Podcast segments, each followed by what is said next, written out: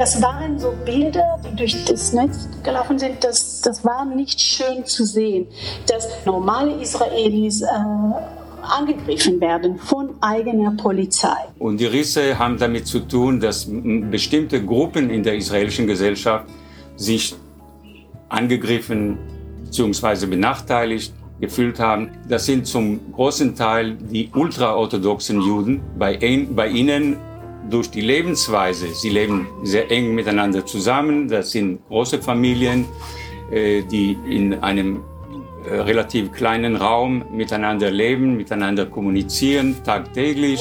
Äh, man redet davon, dass die Wirtschaft um circa 30 Prozent schrumpfen wird am Ende 2020.